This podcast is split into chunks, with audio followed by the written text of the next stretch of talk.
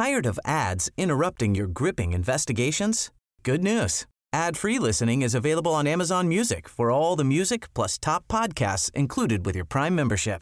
Ads shouldn't be the scariest thing about true crime. Start listening by downloading the Amazon Music app for free or go to amazon.com slash true crime ad free. That's amazon.com slash true crime ad free to catch up on the latest episodes without the ads.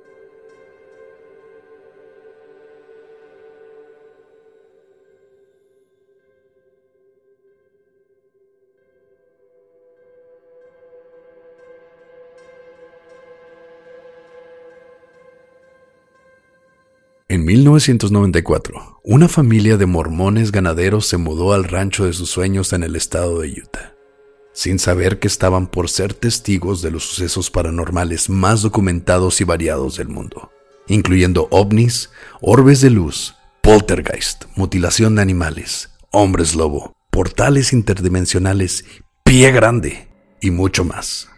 La familia ignoraba que el rancho se encuentra en un área atormentada por brujos navajo desde hace cientos de años. Tan creíbles e impactantes fueron los sucesos que el mismo gobierno de Estados Unidos y el millonario aficionado paranormal Robert Bigelow condujeron investigaciones científicas en la propiedad, luego de comprársela a los Sherman. Esta es la historia del rancho Skinwalker.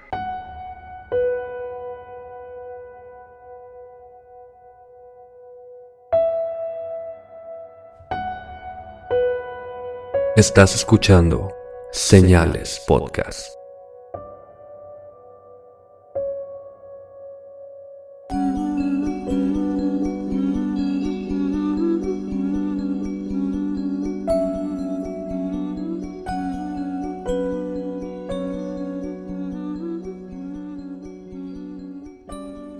Buenas noches, gracias por acompañarnos en un nuevo episodio de Señales Podcast.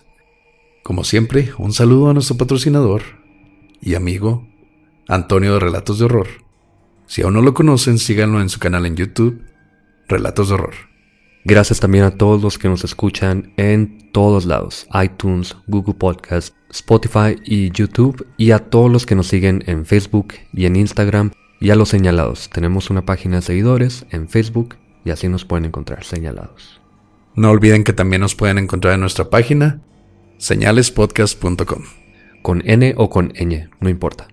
Vamos a hablar hoy uno de los temas que más nos llaman la atención desde hace, desde hace rato, posiblemente uno de los más importantes en el mundo de la ufología, de lo sobrenatural y hasta de los viajes interdimensionales, el rancho Skinwalker. El rancho Skinwalker es un área de casi 200 hectáreas de tierra embrujada. Y aunque esta tierra donde está el rancho, en el estado de Utah, llamada la cuenca Yunda, los fenómenos paranormales tienen cientos de años de historia.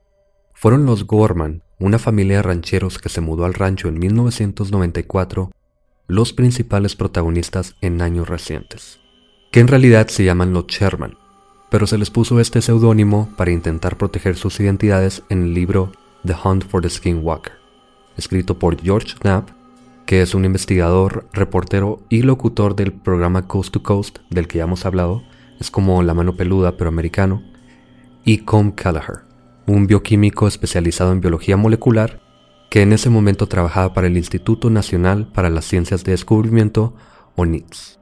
Pero mucho tiempo antes de que los Sherman y de que el gobierno americano e investigadores paranormales se interesaran por el rancho, el área ya tenía inmensa historia con lo paranormal gracias a las tribus Navajo y los Ute. Este rancho y esta historia en general no es como cualquier otra. Aquí tenemos a gente preparada, gente estudiada, expertos en el campo que estuvieron involucrados directamente en los sucesos de este rancho. Pero como mencionaste, todo esto tiene un trasfondo. Entonces vamos a adentrarnos en los orígenes. ¿Qué hizo al rancho Skinwalker lo que es ahora? ¿O lo que llegó a ser en su tiempo y por qué fue tan famoso? Y en mi opinión, toda esta historia es mucho más interesante que cualquier cosa que pasara ya luego en el rancho, pero en estas tierras desde hace cientos años viene pasando algo. Y esto es de lo que se va a tratar este episodio y ya en el siguiente nos adentraremos a la investigación. En 1776, dos sacerdotes franciscanos llamados Silvestre Vélez de Escalante y Atanasio Domínguez viajaban por el área intentando establecer una ruta entre Santa Fe, Nuevo México, y la misión de Monterrey, que ahora es California, cuando vieron una bola de fuego enorme atravesando el cielo, según ellos, más grande que una simple estrella fugaz. Aunque lo peor que resultó de esa expedición fue la introducción de prácticas esclavistas entre los nativos americanos. Siempre tiene que estar la iglesia involucrada de alguna manera, ¿no? Pasa la iglesia y pasa algo trágico. O los conquistadores en general, los europeos, el hombre blanco básicamente. Tú eres blanco, güey. Pero estamos en el 2019. Sigues causando tragedias.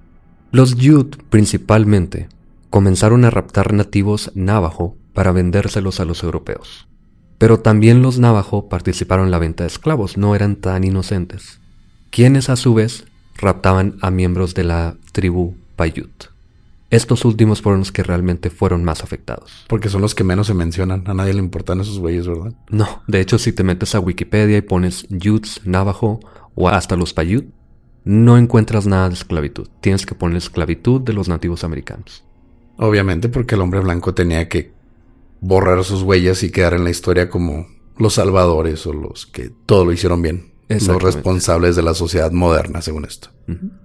Luego, en los 1860, durante la Guerra Civil Americana, en la que el ejército de la Unión luchaba contra varias tribus nativas, los Yud se unieron al ejército, matando navajos y otras tribus. Era porque estos ya tenían esa, esa pequeña rencilla, ¿no? De, de bastantes años de cuando empezó la venta de esclavos entre tribus. Y pues dijeron, de aquí soy. Ya me dieron un rifle, pues ya me los chingo. Los llevo odiando los cientos de años y de aquí me agarro. Los Navajo entonces consideraron a los Yud como traicioneros, obviamente, y les pusieron una maldición, llamada Skinwalker. El rancho, coincidentemente, se encuentra al lado de la reservación Ute, y justo al norte se encuentra el famoso Camino del Skinwalker, una zona prohibida para todos los nativos del área. Pero se preguntarán, ¿qué es un skinwalker? ¿De dónde venía esta maldición? En pocas palabras, un skinwalker es un brujo o bruja que puede tomar la forma o habilidades de cualquier animal. Y aunque los Navajo mantienen sus leyendas bajo pacto de secreto, existen testimonios de personas ajenas al grupo, principalmente parejas blancas, que explican que los Navajo tienen reuniones en las que se visten, usando sus abrigos, capas y máscaras de sus pieles y practican movimientos y sonidos de los animales, principalmente lobos. Así, literal, ellos tienen sus pieles obviamente porque viven de los animales, con ellos, con esas pieles se visten y tienen reuniones alrededor de una fogata en la que le enseñan a los niños a hacer los sonidos de los animales. No quiero verme tan escéptico empezando porque esto tiene una mitología enorme y hay algo pasando ahí, pero no es algo que venga naturalmente ni tan místicamente. Ellos lo practican mucho. Y no solo pueden transformarse en animales. Se dice que los skinwalker tienen la habilidad de controlar mentes, obligando a sus víctimas a matar o a veces hasta suicidarse. Poderes que vienen con un alto precio. Para ser un skinwalker, el brujo tiene que matar a uno de sus familiares cercanos y luego tener sexo con el cuerpo y comérselo. Espero que no sea en ese orden, güey, neta. Es en ese orden, de hecho, precisamente. Y aquí yo me pregunto, ¿por qué? ¿Por qué tienen que, primero que nada, matar a alguien, luego tener sexo con el cuerpo muerto y luego comérselo?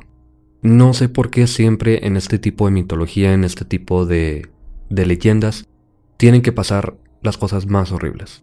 No puede ser una danza nada más, no puede ser un, un entierro, quemar algo, no tiene que ser lo peor que se les puede imaginar. Bien lo dijo el tío Ben. Un gran poder conlleva una gran responsabilidad. No creo que a eso se refiriera el tío de Spider-Man, En que matara a su tía y se la cogiera y luego se la comiera. Pero también se, también se mencionan varios rituales de, de pactos con demonios, de pactos con espíritus malignos. Hasta vamos, no, no hay que irnos tan lejos. En la mano peluda, el caso Josué. Ahí le decían a Josué que para hacer este pacto, para tener este poder, para tener dinero, tenía que matar a un ser querido. A su abuelita. A su abuelita. Tuvo que matar a su abuelita. Espero no se la haya cogido y no se la haya comido. Eso no lo mencionaron en el episodio. Pero siempre se dice que tiene que ser un sacrificio, que el poder no puede venir fácilmente. Entonces, ¿qué es más difícil para ti? Pues matar a alguien que quieres. Yo supongo que ya, pues si lo mataste, ya lo de cogértelo y comértelo ya viene implícito, ¿no? Ya pues pasa como agua. Bueno, sea la razón que sea, así es como te conviertes en un skinwalker, así te puedes hacer un lobo, un oso o lo que tú quieras básicamente. Y luego nos vamos a brincar muchos años y son años de interminables guerras entre europeos y nativos. En 1864, los navajo fueron desalojados de sus tierras hacia un área llamada Bosque Redondo, evento conocido como la Gran Caminata de los Navajo. Los nativos que de pronto se vieron invadidos, secuestrados y asesinados, pensaron que sus dioses los habían abandonado. La razón, según ellos, fueron los Skinwalker, o brujos, como siempre pasa. Pasó en Salem, le echaron la culpa a las brujas, pasa aquí también. Algo malo pasa con un grupo que tenga supersticiones y todo tiene que ser las brujas. Hasta en la Biblia te mencionan todo eso. Y es una forma muy fácil de entre comillas, deshacerte del mal augurio o deshacerte de lo que está haciendo enojar a tu Dios. Cualquier problema en la sociedad siempre le echas la culpa a, a lo menos conocido. Es como cuando se hacen en tiempos modernos se le echa la culpa a como cuando aquí en Chihuahua les echaban la culpa a los que se vestían de negro, de ser satánicos, de de, todos los asesinatos que pasaban en el centro, de que no tenía que ser alguno de esos darquetos. Entonces, es fácil para una sociedad desligarse de los problemas que tiene como tal, echándole la culpa al grupo pequeño, ¿no? A los raros. A los raros. que, que, éramos nosotros, ¿no? En ese entonces. sí, más o menos. Después de cuatro años, el gobierno admitió haber cometido un error y los dejaron volver a sus tierras. Ah, siempre no, es que Sí, es cierto, o sea, perdónenos por haberlos sacado de su casa. No eran ustedes los que mataron a todos ellos, no eran ustedes los culpables, pero ya hicimos todo lo que queríamos aquí. Entonces ya se pueden regresar, así tranquilitos. No pasó nada. Que está raro, ¿eh? Cuatro años no se me hace mucho para que el gobierno diga, ¿saben qué? estuvimos mal, sobre todo con nativos americanos, que aquí en México también se les trata muy mal a los indígenas. Pero bueno, hay que admitir que los dejaron regresar. Pero los dejaron regresar porque los navajos se comenzaron a morir de hambre, enfermedades o deshidratados. Esta área en la que estaban encerrados básicamente era un área totalmente inhóspita. Y aunque sus condiciones comenzaron a mejorar, los nativos seguían temerosos de ser abandonados por sus dioses de nuevo.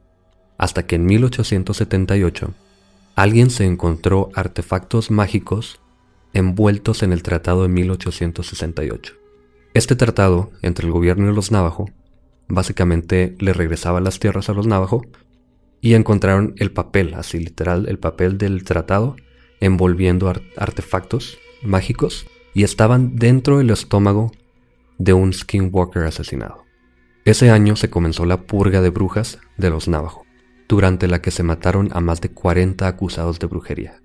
Ya tenía años esto de los skinwalker y de echarles la culpa Luego de ver este tratado, entraron en un pánico en el que dijeron va a volver a pasar, los Skinwalkers están haciendo lo mismo otra vez y tenemos que deshacernos de ellos. Pero ¿cómo se sabe quién es un Skinwalker?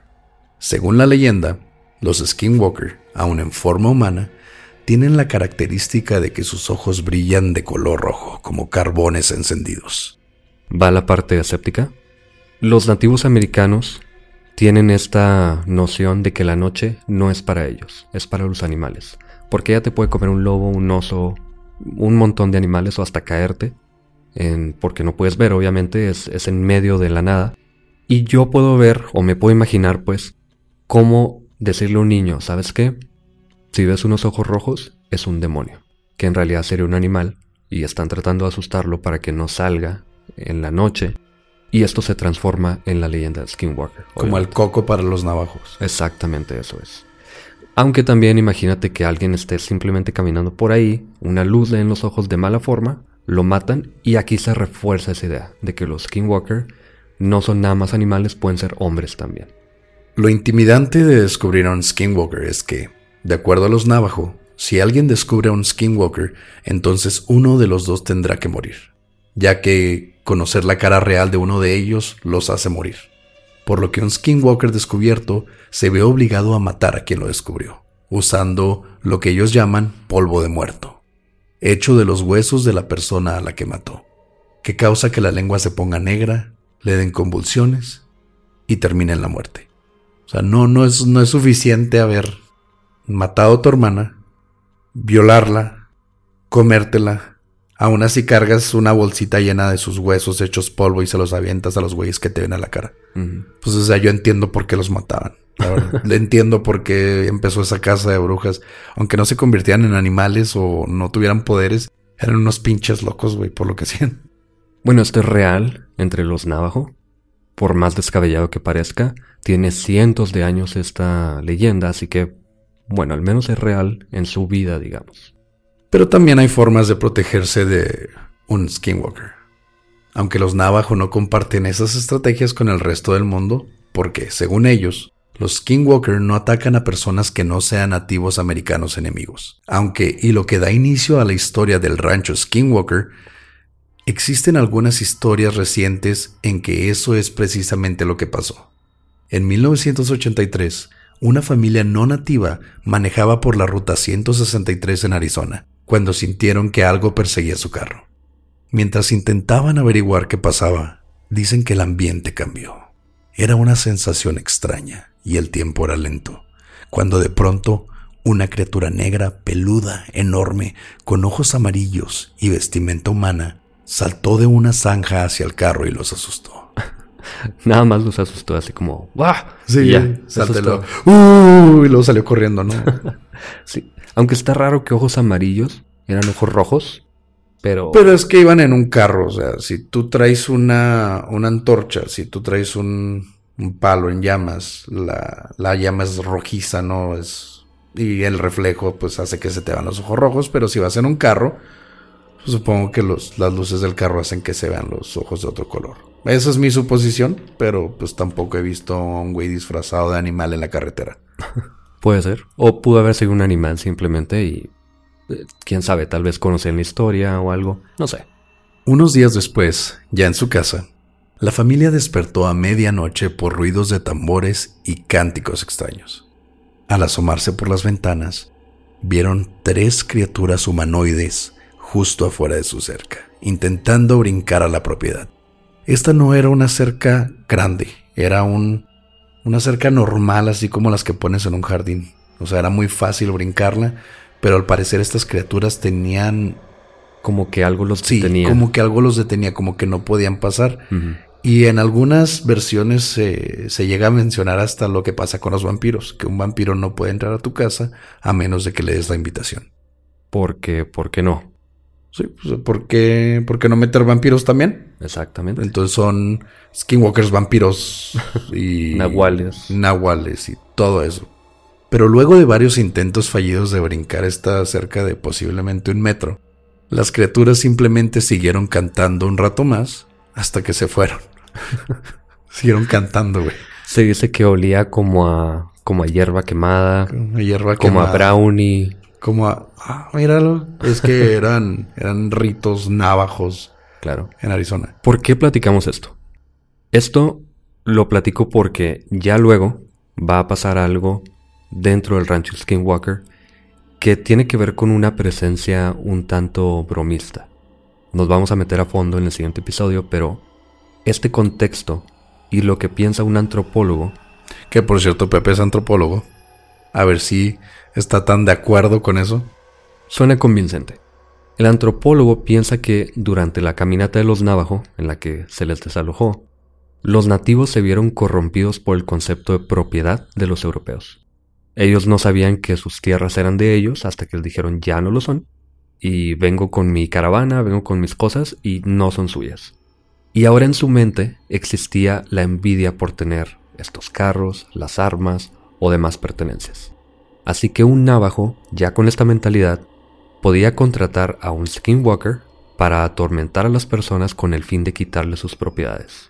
O sea, entonces los skinwalkers en ese entonces se convirtieron en sicarios. Básicamente, sí. O un cobradores. un cholito cualquiera ahí. Para robarte tu celular o cosas así. Oye, pero yo no le puedo decir a un cholo de la colonia que le doy una feria para quitarle un celular a alguien más. Me lo quita también y me quita el dinero. Pero no es un skinwalker. Cierto. Pero sí parecen animales. Es entonces que comenzó la idea de los skinwalker como trickster. Pasaron de asesinos a simples diablitos, básicamente. Que originalmente se vestían de animales para espiar a los europeos, para avisar a la tribu de sus planes. Y ahora se usan para, como ya decía, atormentar a las personas. Entonces estamos quitando todo eso de que sí se transformaban y era simplemente unos güeyes con piel de animal que desde chiquitos, como mencionamos, se les enseña cómo esos animales se movían, cómo los sonidos que hacían. Entonces ya es donde la se rompe el mito y se veía la realidad de las cosas. Y hay historias de personas que han visto a gente corriendo al lado de la carretera con una capa de piel de, de lobo y la cabeza también obviamente como un casco. Y ellos van corriendo como si fueran lobos, están metidos en la idea de que son lobos realmente. Pero son personas simplemente con la piel puesta. Eso explica lo de la familia que iba en el carro que... De nuevo, no quiero descontar todo esto como falso, pero yo tengo que traer la parte escéptica, obviamente. Aunque no son las únicas criaturas en esta área.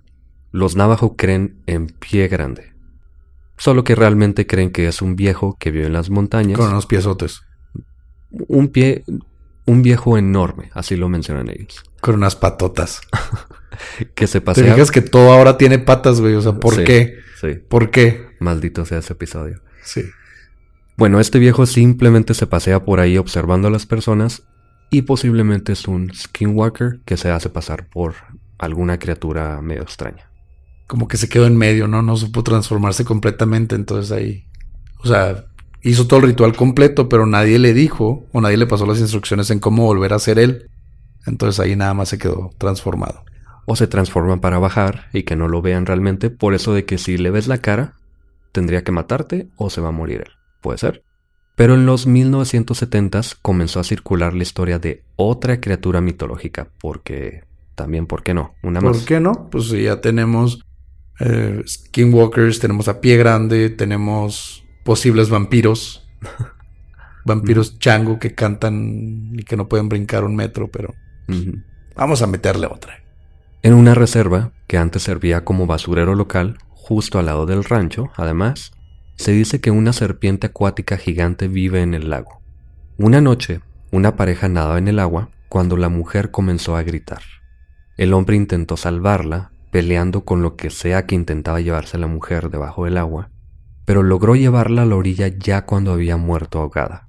Y habían varios testigos en la orilla del lago que verificaron la historia.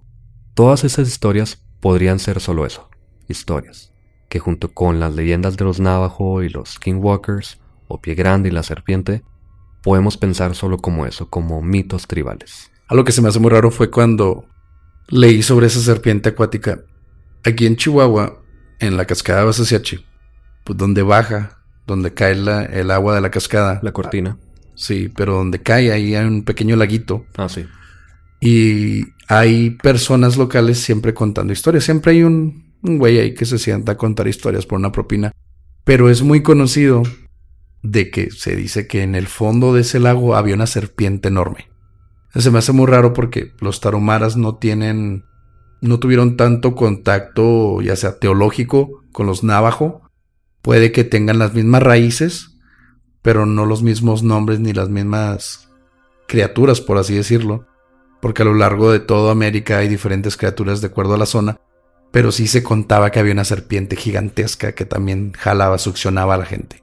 Entonces, eso me hizo recordar cuando andaba por allá que sí, siempre hay en este tipo de tribus un cierto misticismo por estos lugares. Aunque pensándolo bien tiene sentido que en donde sea que haya agua exista una serpiente acuática porque no vas a decir una jirafa acuática. Una serpiente es algo normal, pueden vivir en el agua, a lo mejor y se ve por ahí un tronco flotando por ahí, lo confundes con una serpiente, sobre todo en la noche, o ebrio, entonces es fácil que se, que se cree una leyenda de este tipo. Pues sí. Entonces, como decía, hasta aquí puede ser solamente mitos de los nativos americanos, solo que no se queda ahí, obviamente. Entre los 50s y 70s, un profesor retirado llamado Joseph Hicks recaudó 400 historias de avistamientos de ovnis. Ovnis, güey, ya empezamos. Que coincide con la explosión de avistamientos de los 60s. Y aunque Hicks dice que la mayoría podrían ser explicados por satélites, meteoritos, etc., en 1974 escribió el libro The Utah UFO Display, A Scientist Report, la exhibición ovni de Utah, reporte de un científico, en el que describe al menos 80 avistamientos, entre comillas, creíbles y mutilación de ganado. Dice Hicks, de hecho, que más de la mitad de los habitantes del área han tenido experiencias de avistamientos. Y son muchísimos, aunque la mayoría describen luces redondas del tamaño de una casa que emiten un rayo horizontal rojo que cambia entre colores amarillo y verde también, y que cuando se acercan a estas luces suelen ser más como naves. Las naves brillan, así que parecen luces a lo lejos, pero se dejan que la gente se acerque y ya cuando están muy lejos se van. Entonces siguen este patrón de la broma, del trickster que no se deja atrapar, que, que te hace ver algo, te hace asustarte. Te llama la atención. te llama la atención, pero se va. No te deja hacer nada más, no te deja tomarle foto, nada. También hay historias de naves en forma de cigarro que eran muy comunes en ese tiempo, ya no tanto, que están simplemente en el suelo o están en el aire, de pronto se van a una velocidad increíble que parece que desaparecen y ya, eso es todo lo que pasa. Aunque la mayoría de estos avistamientos duran más de 15 segundos, no es algo así que ves de reojo nada más. Todo esto nos lleva a 1994, cuando los Sherman compraron el rancho por una cantidad relativamente baja. No se los dejaron regalado, pero tampoco era tan caro para una extensión tan enorme. La propiedad pertenecía a Kenneth y Edith Myers. Cuando la pareja murió, pasó a manos del hermano de Kenneth, que se llamaba Gart. Este último es quien le vendió la propiedad a los Sherman en el 94. Un dato curioso es que el contrato decía que si se iban a hacer excavaciones profundas, se le tenía que pedir permiso primero a, a Gart, porque retenía derechos minerales sobre la tierra. Esto es muy común en esa área porque hay petróleo y las personas simplemente dicen, tú tienes acceso a, la superficie, pero si escarbas y encuentras algo va a seguir siendo mío. Es muy normal. Aunque algunas personas dicen que Kenneth era muy peculiar sobre personas excavando en su propiedad, y una vez dijo Cito, cosas malas pueden pasar si se escarba en un lugar equivocado. No dijo nada más, eran unas personas muy alejadas de todos, es un rancho enorme, podrían pasar días sin ver a nadie, pero eso, al parecer, le preocupaba que alguien escarbara en su propiedad. Como si ya se hubiera hecho anteriormente y hubiera pasado algo muy malo. Sí. Y ahora que dices eso, ya cuando los Sherman se mudaron a la propiedad, donde hay tres áreas, donde hay casas, donde hay construcciones, una en medio de todo este rancho, ahí se dice que es donde pasa la mayoría de las cosas extrañas. Cuando llegaron los Sherman, encontraron muchas cercas alrededor de las construcciones, varias, no nada más una, y todas las puertas tenían pasadores reforzados por dentro y por fuera. Las puertas de la alacena tenían pasadores también. ¿Por qué? No sabemos. O tal vez pronto sepamos. A los Sherman no les interesó nada esto. No se les hizo extraño. Pensaron que Tal vez la antigua familia, por ser muy viejos, tenían costumbres extrañas, que pensaban que alguien les iba a robar algo, que alguien se quería meter. Paranoicos, nada más. Sí. ¿Y por qué los tendrían afuera? Tal vez para, si se metía alguien, encerrarlo. Por así decirlo, ¿no? Así que se mudaron de todos modos. Compuesta la familia por Terry y Wen Sherman y dos hijos, una familia mormona de Nuevo México una familia normal que simplemente quería vivir alejado de los demás con su ganado. Animales que valen miles de dólares, sementales y hasta vacas de exhibición. Querían solo un lugar en donde vivir. Pero durante los siguientes meses, los Sherman vivieron la pesadilla de sus vidas, comenzando con orbes de luces de varios colores ahuyentando al ganado y extrañas nubes con luces que explotaban sin hacer sonido. Pero cuando todo se salió de control fue cinco meses después de mudarse al rancho. La familia se encontraba atendiendo a sus animales cuando vieron una criatura a la distancia parecida a un lobo, que mientras se fue acercando se hacía más y más grande, más de lo normal. tres veces más grande que un lobo normal que en sus cuatro patas les llegaba a los hombros y de ojos azules. Aquí un dato importante. Se dice que estos lobos existían en esta área, pero se extinguieron hace más de 10.000 años. Era una raza que la pueden buscar en Wikipedia o en Google, que se llamaba Canis dirus, y tenían ojos azules. Y esto hace pensar, tal vez no se extinguieron, tal vez siga por ahí algún lobo o algunos, o tal vez era un skinwalker desde hace 10.000 años que se le presentó a la familia. El señor comenzó a acariciarlo. De hecho, llegaron a pensar que pudo haber sido una mezcla de razas entre un perro y un lobo. Parecía domesticado, no parecía ser nada agresivo. La familia no se veía asustada, no, no se veía sorprendida, porque pues son rancheros, están acostumbrados a estar con animales. Uno de los becerros se asomó por uno de los corrales, a lo que esta bestia se abalanzó sobre el cuello del becerro y no lo soltaba. El padre intentó patear al animal, sin poder siquiera llamar la atención de la criatura. Mandó a su hijo por su Magnum 357 de la camioneta, porque rancheros, y le disparó en el pecho, de nuevo, sin parecer hacerle nada al lobo. Le disparó dos veces más. Fue cuando el animal se retiró un poco y los miró fijamente con esos ojos azules. El padre mandó al niño por su rifle 3006, con el que le disparó dos veces más. Un rifle de alto calibre. El último disparo dándole en el hombro, con el que la criatura huyó. Corrieron tras él para matarlo, pero a solo unos metros de seguir las huellas, simplemente desaparecieron. Al regresar y examinar el pedazo de carne del hombro de la criatura, se dieron cuenta de que ya olía a muerto, como si tuviera días de estarse pudriendo. O años. ¿Diez mil años? Un dato importante también es que Kenneth, que era el dueño anterior del rancho, aunque sí dijo esto de que no quería que escarbaran, nunca mencionó de que pasara nada. Y luego él muere, su esposa se queda ahí cinco años más. Muere la señora, pasa a manos de Gart, que es el hermano de Kenneth. Y Gart cuando vendió la propiedad dijo que nunca había pasado nada. Ni la señora le dijo nada tampoco, que era su, su cuñada. Así que parece que esto empieza, extrañamente, cuando llegan los Sherman.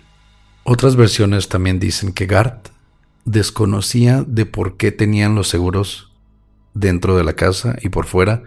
Desconocía por qué había ciertos postes que eran tipo de postes metálicos como los que usas para, para amarrar a un perro muy grande o a una criatura. Pudo haber sido para un caballo, ¿no? A un caballo no lo amarras a un, a un, a un tubo de ese tipo. Son esos, esos tubos que pones cuando tienes un, un perro guardia tipo un pitbull o un doberman, porque a los caballos les pones una soga y lo puedes agarrar de un poste, pero no se utiliza este tipo de, estructuras metálicas. Esto se usaba como para, para agarrar a un animal fuerte y muy grande. Pero Gart desconocía todo esto. Entonces tampoco podríamos creer mucho de él porque él no, realmente no sabía el trasfondo, él nada más vendió el rancho. Cierto, sí, él no se sabe si vivió ahí, al parecer no, simplemente se deshizo del rancho. Pero bueno, todo lo que sabemos es Polo Sherman. Y este es el principio de la pesadilla del rancho Skinwalker. Gracias por escuchar Señales Podcast. Buenas noches.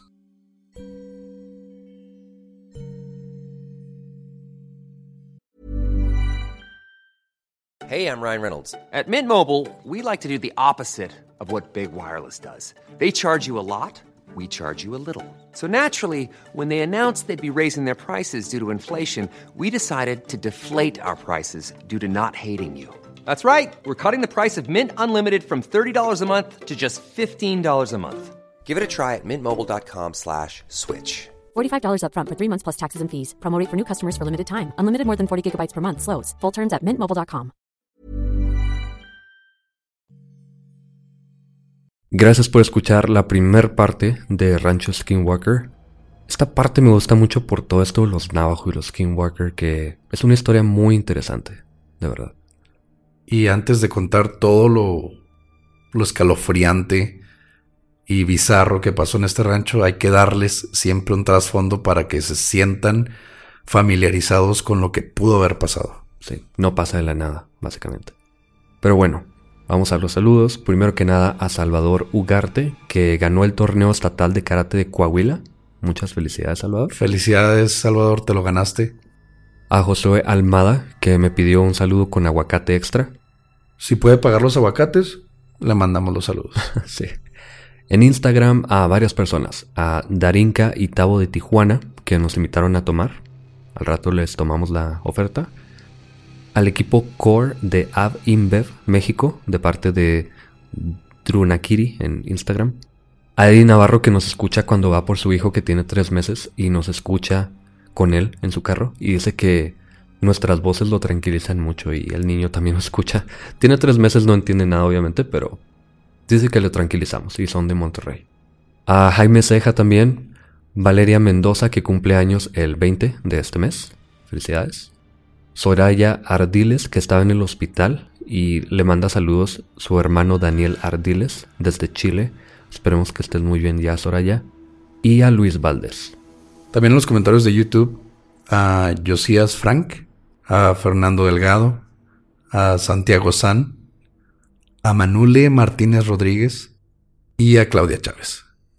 En Facebook, Juliana Martínez del Estado de México, Lady Doncel Marroquín de Colombia y Francisco Marambio de Chile.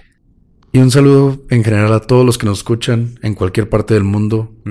Les agradecemos bastante por seguirnos en nuestras redes sociales, si hay alguien que quiera sus saludos, mándenos un mensaje, pónganlo en los comentarios. No siempre les mandamos a todos, a veces nos pasa uno que otro, no lo hacemos a propósito. Pero sí, un saludo y un abrazo a todos los señalados del mundo. Se escuchó así como que muy cursi, pero un saludo a todos los que nos escuchan en cualquier parte del mundo. Gracias por escuchar Señales Podcast. Buenas noches.